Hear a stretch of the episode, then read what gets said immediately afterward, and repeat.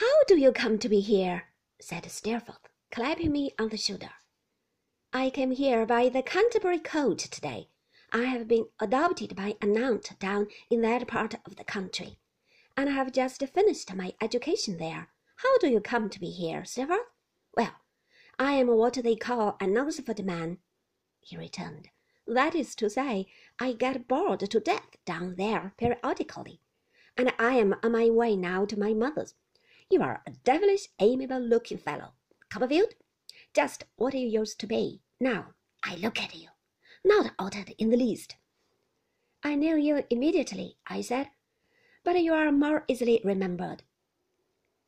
He laughed as he ran his hand through the clustering curls of his hair and said gaily, Yes, I am on an expedition of duty.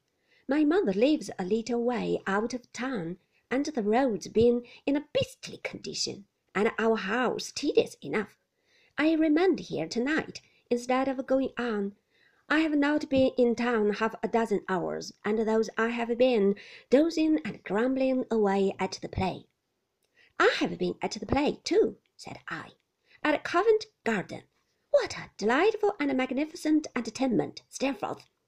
Steerforth laughed heartily.